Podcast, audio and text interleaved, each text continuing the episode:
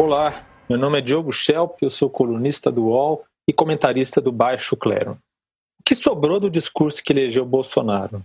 Acho que muita gente deve estar se perguntando isso essa semana, né? Que não param de acontecer coisas que dão a sensação de que Bolsonaro está cada vez mais cercado juridicamente ou encurralado politicamente também. O furacão Queiroz atingiu a família Bolsonaro no Rio de Janeiro e avançou até Brasília. Fabrício Queiroz, que era suspeito de comandar um esquema de rachadinha no gabinete do então deputado estadual Flávio Bolsonaro, filho do presidente, trouxe consigo novas revelações que assombram a família do presidente e afetam um dos pilares do discurso que elegeu Bolsonaro, o da honestidade e do combate à corrupção. Quando Sérgio Moro saiu do Ministério da Justiça, surgiram ali os primeiros indícios né, de um descompasso de Bolsonaro com a promessa de campanha de lutar contra a corrupção não só pelo que o Moro denunciou naquele momento, né, a denúncia de que o presidente estava tentando interferir na Polícia Federal para proteger interesses pessoais e familiares, mas porque o próprio Moro não vinha conseguindo apoio é, do presidente para implantar o seu pacote anticorrupção ao longo de mais de um ano.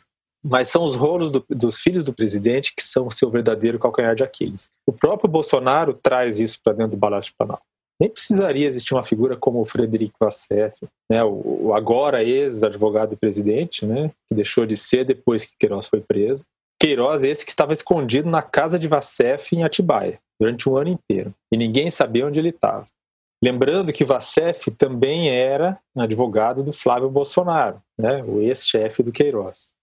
Eu, ouço muito o, as pessoas que, que defendem ainda o presidente Bolsonaro é, usando o, segundo, o seguinte argumento, de que pelo menos o governo não acabou com a roubalheira. Né? Quando eles são perguntados sobre a, a inépcia do governo federal no combate à pandemia de Covid-19, né? que, como a gente sabe, não é uma gripezinha, como o presidente insistiu em dizer.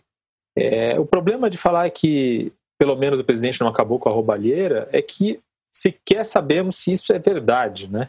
É, ainda que ninguém seja condenado no caso da rachadinha, no discurso já ficou bem difícil defender essa ideia. E o que sobrou do discurso de campanha? Muito pouco. A economia, né, na economia, o discurso liberal está dando lugar ao assistencialismo. Aqui falando de auxílio emergencial, que é necessário, e claro que isso é responsabilidade, ou o motivo para isso foi a pandemia. Mas não deixa de ser um discurso que também cai por terra. Na política externa, o alinhamento com os Estados Unidos e essa humilhação que o Brasil está enfrentando agora por causa da, dos números da pandemia só empurra o país para o isolamento. E o pior é que essa semana o presidente americano Donald Trump chegou a dizer que cogita encontrar o, o ditador Nicolás Maduro, né, da Venezuela. Lembrando que no ano passado Trump chegou a dizer que estava todas as cartas estavam sobre a mesa, então querendo dizer que até uma intervenção militar poderia ser usada para tirar Maduro do poder. Agora, imagine se Trump resolve se encontrar com Maduro. Se isso acontecer, Bolsonaro vai fazer o quê? Vai continuar alinhado com Trump? Bolsonaro ia, então, mudar radicalmente também de postura e decidir se encontrar com Maduro? É mais um discurso que cai por terra, né? Aí vem a questão da aversão à velha política, né, que ruiu ainda de maneira ainda mais estrondosa com a recente entrega de cargos do governo a indicados do Centrão. Centrão, que é aquele grupo de partidos fisiológicos do Congresso Nacional. Né? Quem diria, né? O Bolsonaro, que falava em combater a velha política na campanha, se entregando à velha política. Sobrou o quê? Sobraram a agenda conservadora e a pauta armamentista. A agenda conservadora ainda permanece no discurso, mas não avançou quase nada na prática. Né? Teve ali algumas medidas, desmantelando algumas políticas públicas em prol de minorias e direitos sexuais, coisas ali do, do Ministério da Damares, é, mas em essência não mudou muita coisa. Até porque é muito difícil tirar direitos é, numa democracia. A segunda agenda, a agenda armamentista, avançou mais. Teve a flexibilização das regras para posse de armas, né, armas de fogo, né?